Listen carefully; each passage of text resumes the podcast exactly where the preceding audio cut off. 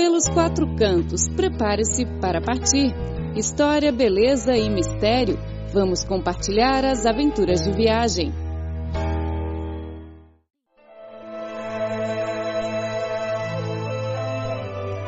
Olá, ouvinte! Seja bem-vindo ao programa Pelos Quatro Cantos.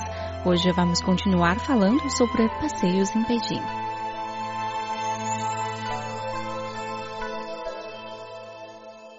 Como centro cultural da China, Beijing tem uma história de 3 mil anos. Sua posição como capital do país foi oficialmente estabelecida na dinastia Yuan há cerca de 800 anos. Desde então, surgiu em Beijing um novo tipo de residência, a Casa de Pátio.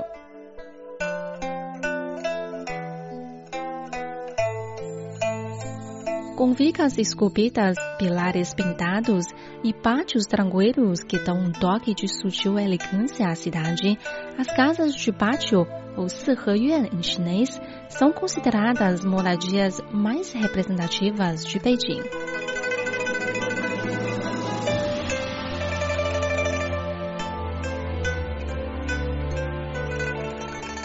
Podemos, através do nome, concluir que se trata de uma moradia que tem um pátio espaçoso rodeado de muitos quartos. Esse tipo de arquitetura contém um profundo significado cultural. Seu design simétrico reflete o conceito de harmonia na cultura tradicional chinesa. Antigamente eram conhecidas como casas de quatro lados, referência ao pátio delimitado pelas construções em seus quatro lados. No meio, situa-se um pátio de formato quadrangular, com edificações em volta. O quarto principal ao norte, as alas leste e oeste e o quarto dos fundos. A edificação ao norte é considerada o quarto principal. As que ficam ao lado dessa edificação principal, voltadas para leste e oeste, são os quartos ala. Todas são interligadas por passagens lindamente decoradas. Em geral, uma parede vazada para dentro do portão preserva a privacidade, mas, segundo a superstição, também preserva para proteger a casa dos maus espíritos. O pátio espaçoso é um lugar ideal para plantar romazeiras, jujubas, caquizeiros e a florita macieira silvestre chinesa, árvores de florescência perfumada que trazem uma bem-vinda sombra no verão e dão suculentos frutos no outono.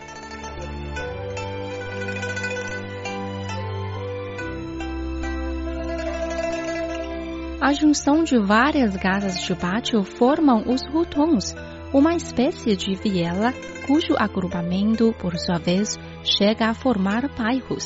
Caminhar por eles é uma maneira ideal de explorar a cultura, o modo de vida e as tradições dos habitantes de Beijing. A cidade tem agora mais de 7 mil sinuosos rutons que testemunham a cultura antiga da cidade e suas mudanças históricas. Além de casas de pátio dos cidadãos locais, também foram construídas nos rutons as residências luxuosas dos nobres da corte ou dos membros da família real. A mais famosa é Gongwangfu, mansão do príncipe Gong, localizada no nordeste do lago Shichahai. A mansão era uma residência imperial da dinastia Qing que foi transformada em um excelente museu. Criada em 1777, a mansão pertenceu a vários membros da família imperial ao longo dos anos mas ganhou seu nome atual do sexto filho do imperador Guangxu, o príncipe Gong. Gongwangfu é uma das mais bem preservadas casas de pátio em Beijing e cerca de metade dela fica aberto ao público. Um dos destaques é o jardim ornamental chinês de 28 mil metros quadrados na mansão, cheio de pavilhões, lagos e caminhos sinuosos. Um palco no meio do jardim acolhe óperas e performances orquestrais de Beijing durante o dia todo. O complexo de construção de Gongwangfu é muito elegante e sofisticado, com pavilhões requintados, entrelaçando passagens e jardins. O design combina de forma perfeita e incorpora plenamente a glória e a elegância da família real. No fundo da mansão há um prédio de dois andares com 88 janelas e 108 quartos, números de auspício considerados pelos chineses. E na mansão foram pintados ou esculpidos 9.999 bastões animal que pode trazer sorte e felicidade, segundo a tradição chinesa. Na dinastia Qing, o príncipe Gong é um nobre de primeira classe. Por isso, aqueles cuja posição é inferior à sua não poderiam construir mansões maiores. No bairro Shichahai, podemos encontrar também as residências antigas dos escritor, artista e pintor da China moderna tais como o famoso escritor e pensador Lu Xun, o artista da ópera de Beijing Mei Lanfang e o pintor mundialmente conhecido Qi Baishi, entre outros. Quem visita Beijing vale a pena aproveitar um dia bonito para passear pelos hutongs e conhecer as casas de pátio dessa cidade.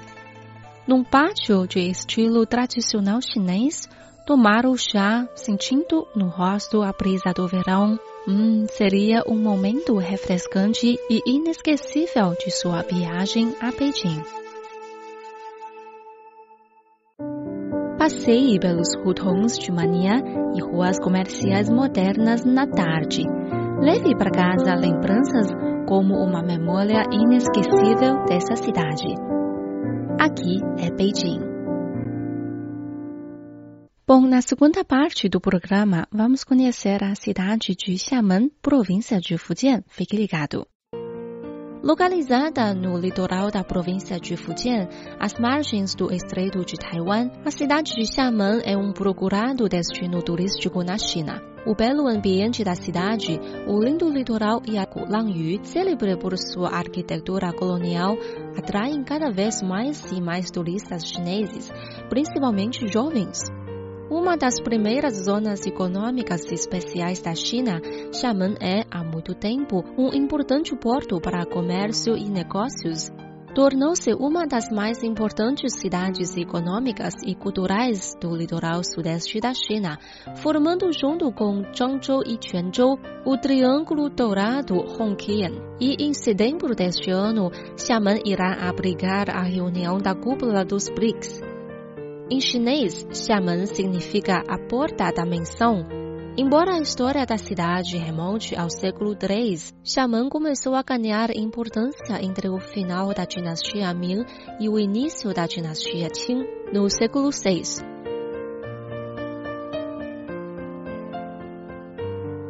A área urbana de Xiamen é cercada pelo mar e há praias muito bonitas nos seus lados sul e leste. O clima é subtropical, com uma vegetação exuberante, pássaros ganoros e flores aromáticas o ano todo. A ilha tem relevo bastante acidentado. Seu pico mais alto, o penhasco Yunding, fica apenas 340 metros acima do nível do mar alto o suficiente para oferecer lindas vistas da cidade. A Academia Chinesa de Ciências publicou em junho de 2016 o relatório de pesquisa sobre as cidades mais habitáveis da China e Xiamen facilmente conseguiu ficar entre as 10 mais. Essa bela cidade é como um parque infindável. O lago Yundang fez o papel de um imenso pulmão verde no centro da cidade. Milhares de graças vivem ali e a visão delas voando de volta aos seus ninhos ao anoitecer evoca uma pintura chinesa. As árvores que dão sombra às suas lindas ruas são de um verde exuberante. Cogueiros, bambuzinhos de jardim, Mangueiras e figueiras ficam verdes o ano todo. A árvore mais bonita da cidade é o flamboyante. Suas folhas, similares às da samambaia, parecem a gauda de uma fênix e suas flores são de um vermelho flamejante, como focos de artifício. Quando as flores brotam no verão e no outono, a cidade inteira fica enfeitada com buquês vermelhos. A flor oficial da cidade, a buganvília, também é vermelha. Ela está plantada por toda a cidade nos jardins municipais e pode também ser vista crescendo nas sagadas de particulares. A florada da buganvília complementa a do flamboyante, pois florescem no inverno e na primavera. Orquídeas e palmeiras aumentam a beleza desse espetáculo de floração em Xiamen. Não importa se é primavera, verão, outono ou inverno, a cidade está sempre florida. Sem dúvida, a concentração mais densa de flores é a do Jardim Botânico. Esse jardim que fica junto aos rochedos da montanha Leão é o mais bonito do litoral sudeste. Crescem aqui mais de 4 mil espécies de plantas. Há várias estufas e parques enormes com tanto oxigênio que até dá para inebriar. O caminho para a montanha dentro do jardim leva ao alto do penhasco Wanshi. Do outro lado, ao pé da montanha, fica o atraente campus da Universidade Xiamen. Xiamen tem um cenário maravilhoso e a ilha Gulangyu é definitivamente uma joia flutuando como uma lua satélite junto à costa da ilha maior. Após a Guerra do Ópio, os colonizadores se assentaram em Kulangyu e construíram suas casas ali. Com isso, ainda restam numerosos exemplos de arquitetura europeia e por isso que Kulangyu é chamada de Museu da Arquitetura Mundial. Mais de mil edifícios históricos estão concentrados em uma área de menos de 2 km quadrados e 70% deles foram construídos entre o final do século XIX e a década de 1930.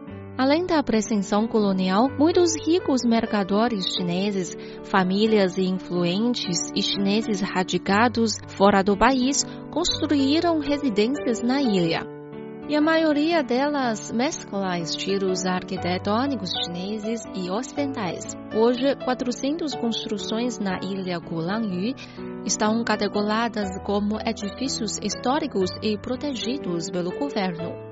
20 são grandes sítios nacionais históricos e culturais. Em 2005, Gulangyu, com seu rico estilo histórico e cultural, foi considerada a mais bonita área urbana da China pela revista National Geographic.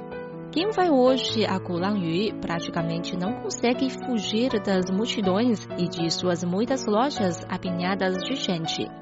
Gulangyu se tornou muito turística a Longtu Road é o seu centro comercial, mas basta você sair da concentração principal de gente e fazer uma caminhada até o mercado de alimentos para ter uma ideia de como é a vida cotidiana das pessoas daqui. Para além dessas atrações turísticas, entrando um pouco mais para o interior, há um mundo completamente diferente. Uma rede de alamedas se estende como uma teia de aranha e quem vai pela primeira vez pode facilmente se perder o que não representa grande risco em uma ilha tão pequena. Ao passear por essas estreiras ruas, pode-se usar como referência o penhasco Sunlight, o ponto mais alto de Gulangyu. Bem no centro da ilha, ela proporciona uma vista espetacular dos telhados vermelhos, nuvens e um pouco além o mar. Além do lindo ambiente e da sua história e cultura fascinante, a comida tradicional de Xiamen também pode ser considerada parte de seu patrimônio. A cultura culinária de Xiamen absorveu muitos estilos diferentes no decorrer de sua longa história.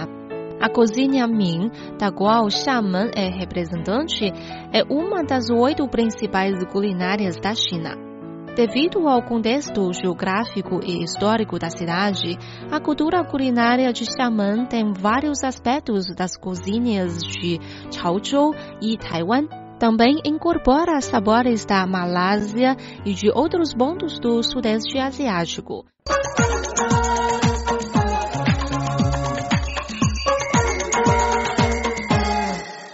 caros ouvintes, o programa de hoje fica por aqui. Espero que tenha gostado.